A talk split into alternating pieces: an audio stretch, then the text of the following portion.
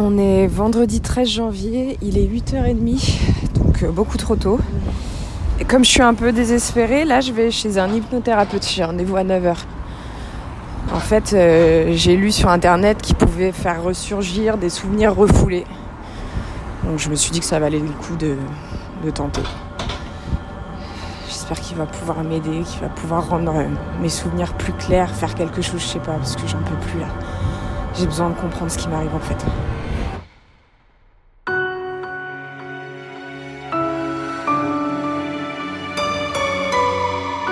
Vous écoutez Altéré, épisode 3. Un nouveau passé.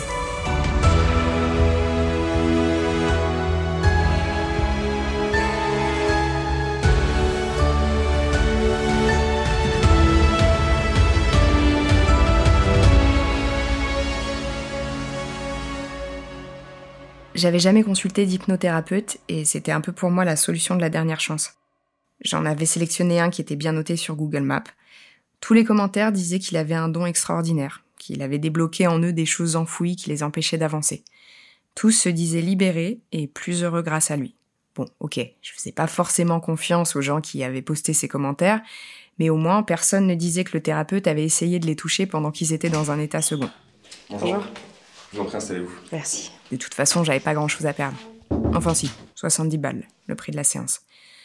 Heureusement que j'avais négocié une bonne prime de départ avec mon précédent taf. Alors, ce qu'on va faire, c'est que je vais vous expliquer un peu comment on va procéder. Euh, le but, en fait, ça va être d'essayer de vous faire accéder à certains souvenirs, de voir si vous pouvez déjà y accéder. Pour ça, je vais vous demander déjà voilà, d'être détendu, d'être relaxé. Euh, on va faire un petit exercice de, de- de mise en situation. pour- Je lui ai demandé si je pouvais enregistrer la séance et je me suis allongée, pas très rassurée. Maintenant, je vais compter jusqu'à 10. À chaque seconde. J'ai essayé de dépasser mes a priori et de me détendre autant que je pouvais, histoire de pas être venue pour rien. Je vous ai dit que la séance coûtait 70 balles 4. Et au bout d'un moment, ça a marché. J'étais toujours consciente, mais je me sentais plus relaxée, comme dans une bulle. Vous allez arriver dans une sorte de couloir. Dans ce couloir, vous allez voir plusieurs portes. 6. Chaque porte correspond à un souvenir. 7. Je vais vous demander maintenant de regarder ces portes. 8. Et de voir s'il y en a une vers laquelle vous vous sentez attiré. 9. Maintenant, ouvrez la porte. 10. Qu'est-ce que vous voyez? Euh, je suis euh, dans une chambre, je crois que c'est ma chambre. Je dois avoir 6 ou 7 ans. Euh, et j'entends des gens s'engueuler à l'extérieur. Ça me fait peur, j'ai- je pleure, j'arrête pas de pleurer. Et je vois ma mère qui est là, qui essaye de me consoler. Là, il y a un homme qui rentre. Qui est cet homme? C'est assez étrange, j'ai l'impression de le connaître, mais je. Je sais pas qui c'est. Et, et, euh, et lui, il m'en- il m'engueule.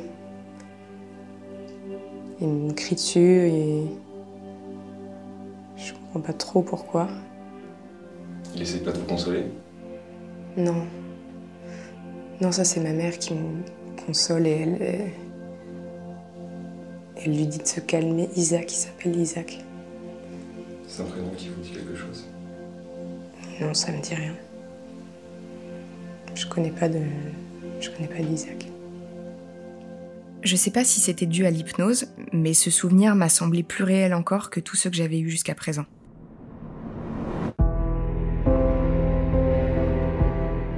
C'est qu'après coup que j'ai réalisé qu'Isaac était probablement l'homme au visage caché que je voyais depuis plusieurs semaines.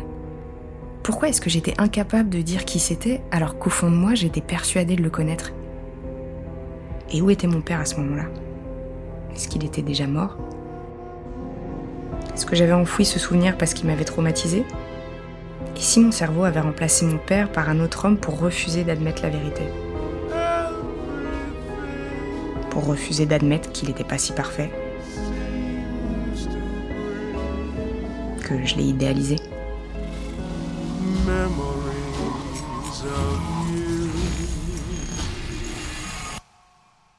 J'avais fait cette séance d'hypnose pour y voir plus clair, mais malgré ce nouveau souvenir, j'étais encore plus perdue qu'avant. Alors une fois encore, j'ai misé sur ma mère pour m'apporter des réponses. Allô? Coucou maman, ça va? Oui, coucou ma chérie, oui, ça va bien. Et toi? Ouais, ça va, merci. Euh, écoute, euh, j'ai peut-être trouvé ça chelou, mais bon.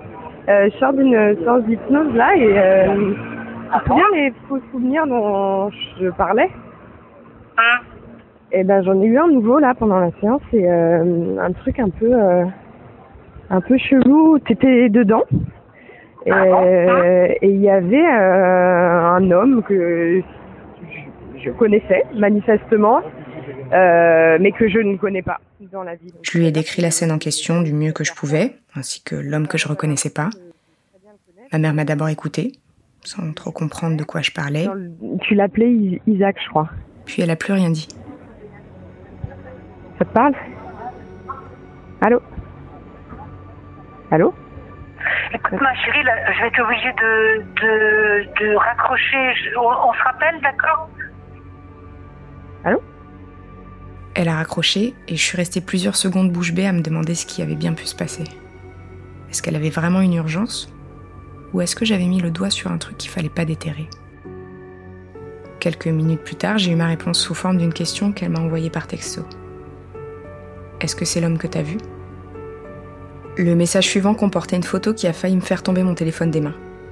Dessus, j'ai instantanément reconnu Isaac. Je me suis empressée de lui répondre que oui, que c'était bien l'homme de mon souvenir. J'ai attendu, j'ai regardé pendant quelques interminables secondes les trois petits points qui indiquaient qu'elle était en train d'écrire sa réponse, et puis j'ai reçu cette phrase qui allait changer ma vie. Viens me voir, il faut qu'on parle. Je suis dans ma voiture en direction de chez ma mère, à Aulnay-sous-Bois. En fait, on, on a emménagé là-bas après la mort de mon père. Ma mère a accepté du boulot là-bas. Je crois qu'en fait, son idée, c'était qu'on change d'environnement pour, euh, pour aller mieux, pour passer à autre chose. Mais en fait, ça a fait qu'empirer les choses. Parce que non seulement j'avais plus de père, mais j'avais plus d'amis non plus, du coup. C'est aussi à cette période que j'ai découvert que j'étais lesbienne, donc je vous laisse imaginer l'adolescence de merde que j'ai eue. Bref, on s'est en- engueulé beaucoup pendant cette période, mais elle m'a jamais, euh, je sais pas, elle a jamais été dans le délire de me cacher des trucs. Coup, je vois pas vraiment ce qu'elle va pouvoir me dire sur ce Isaac là. Et je vous avoue que ça commence même à me faire limite flipper. En temps normal, ma mère arrive toujours à paraître de bonne humeur, au point où ça en devient parfois énervant. Mais quand je l'ai retrouvée cette fois-là, elle avait l'air complètement éteinte. Comment ça va? Ça va, ça va. Ouais. Fatiguée. Euh, Fatiguée, ouais. Alors attends, avant de commencer, ça t'embête si je te mets ce petit micro? Pourquoi? C'est parce que j'enregistre, euh, tu sais, depuis que j'ai ces souvenirs, euh, je... dès que j'en parle, je l'enregistre pour pouvoir me, Je pour peux me rappeler. prendre des notes plutôt. Maman, on est au 21 e siècle, je prends pas des notes, j'enregistre. Merci. euh, Ça va, ça te gêne pas? Mais non, C'est que pour moi, hein, t'inquiète, je mais- Qu'est-ce que je ne ferais pas pour toi? Je me suis assise dans le salon, prête à entendre la vérité sur Isaac. Ma mère, elle, était beaucoup moins prête à la dévoiler. T'as fait quoi hier? Tu, euh, tu devais pas aller au ciné? Euh, ouais, mais j'ai, je me suis réveillée tard et finalement, j'ai pas, été. Et là, t'as prévu quoi ces jours-ci? Elle a tourné autour du pot autant qu'elle a pu, Tu peux pas me dire, euh, s'il te plaît? I- Isaac, c'est qui? Et au bout d'un moment, elle a fini par se lancer. En fait, on, on s'est connus au, au lycée. Ok. Euh, et puis, on, on est euh, tombés très amoureux. C'était un, un très beau jeune homme, très intelligent. Il pouvait être un peu étrange parfois, parce qu'il était un peu dans son monde, mais euh, voilà, on s'est bien, on s'est bien rencontrés en fait. Ok. Et euh, Et moi, je l'ai, rencontré, moi. Non, pas tout de suite. Enfin, je veux dire que euh, donc on s'est fréquenté euh, les deux années de lycée et puis après lui il est parti euh, sur des études très scientifiques parce que voilà il, il était vraiment axé là-dessus et Pendant de trop longues minutes, elle m'a présenté Isaac comme son amour de jeunesse. Un gars intelligent mais un peu bizarre socialement, passionné et toujours à fleur de peau. un peu spécial. Alors qu'elle me le décrivait en détail, j'ai commencé à perdre patience, me demandant où elle voulait en venir, avant qu'elle me lâche cette phrase. Et puis voilà la vie. Je suis tombée, euh, je suis tombée enceinte. Quoi, d'I- d'Isaac? Et qu'est-ce qui lui est arrivé à ce bébé? Tu l'as perdu? Il... Non. il est où du coup?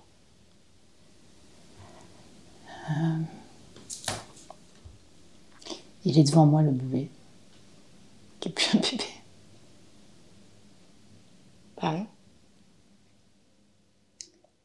Le bébé que j'ai eu avec Isaac, c'est toi. J'ai pris cette annonce en pleine face, au point où ma tête s'est mise à tourner. J'avais envisagé beaucoup de scénarios en allant voir ma mère, mais évidemment pas celui-là. Comment on peut prévoir ce genre d'aveu? Comment imaginer un seul instant que le père que j'ai aimé depuis que j'ai été en âge d'aimer n'était pas réellement mon père? Que ma mère m'avait toujours caché la vérité à son sujet. Ma puce. Ton père, c'est celui que t'as connu, qui t'a élevé, qui t'a aimé. Ça change rien. Isaac, c'est ton père biologique, c'est tout. C'est tout C'est tout Mais tu te fous de. C'est tout Et t'as attendu 32 ans pour me dire ça T'es qui en fait? Il est où ce mec maintenant? C'est-à-dire qu'après euh, ta naissance, on a fait tout ce qu'on pouvait pour, euh, bah, pour, pour que ça, ça se passe bien. Mais Isaac, euh, ça, ça devenait compliqué. Il, il était devenu de plus en plus bizarre. Il pouvait s'absenter comme ça pendant des heures. Je ne savais pas où il était. Et puis un jour, je suis rentrée à la maison et euh, sur la table du salon, il y avait une lettre. Et il me disait que qu'il valait mieux pour tout le monde qu'il parte.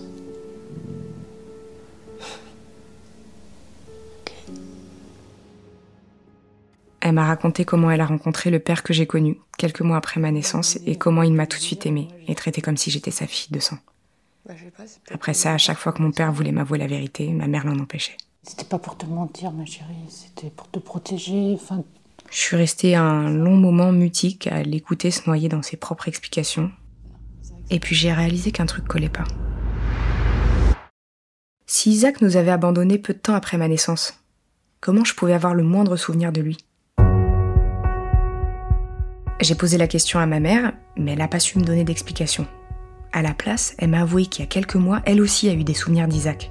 Des souvenirs qui, comme les miens, n'avaient aucun sens. il y avait Isaac avec nous deux. Lui, il avait vieilli. Et toi, t'étais euh, presque ado. Contrairement à moi, ma mère a tout fait pour enfouir ses souvenirs, persuadée qu'ils n'étaient que le fruit de sa culpabilité. Au bout d'un moment, ça a marché et ils ont tout simplement disparu. T'en as pas eu depuis? Non. Est-ce que j'aurais dû faire pareil?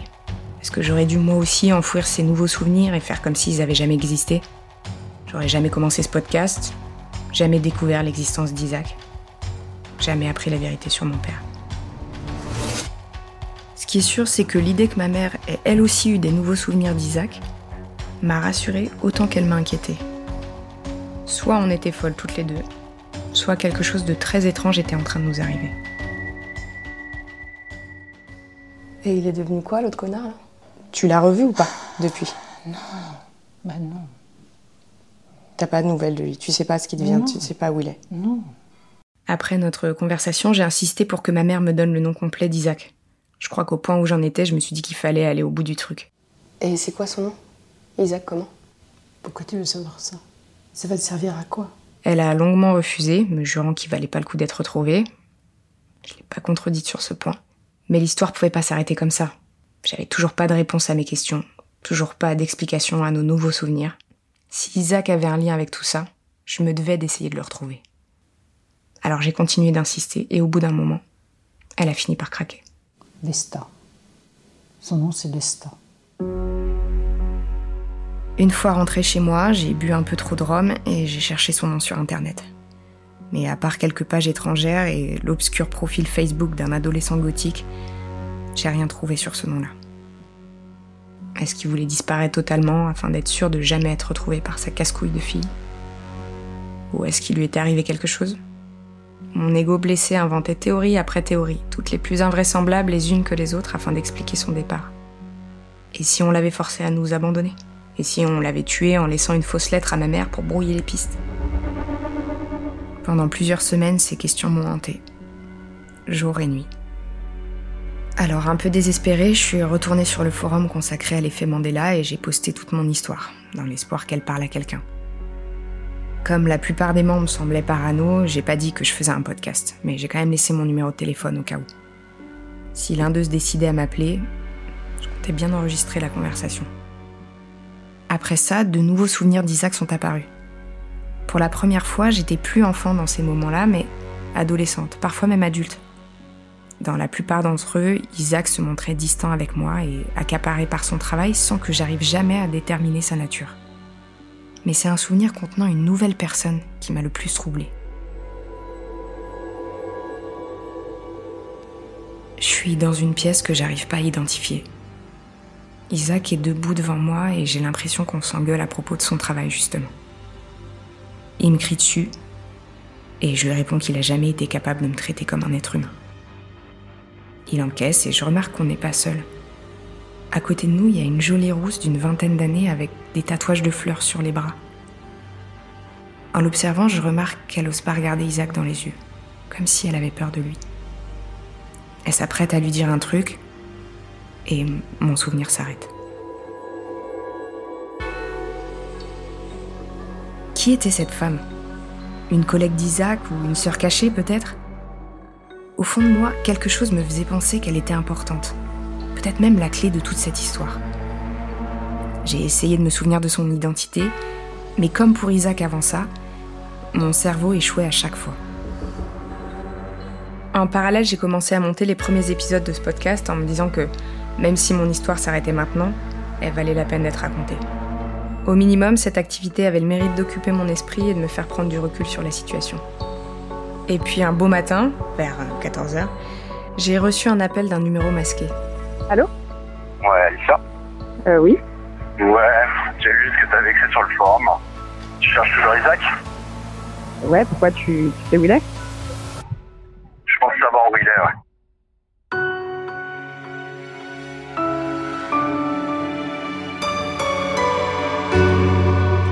Merci à Alexandre Didi pour ses musiques et à Ludovic Antram pour m'avoir permis d'enregistrer sa séance d'hypnose. Si ce podcast vous plaît, n'hésitez pas à le recommander autour de vous et à mettre 5 étoiles sur votre plateforme de podcast préférée. Ça m'aide beaucoup à le faire connaître. J'espère à bientôt et en attendant, prenez soin de vous.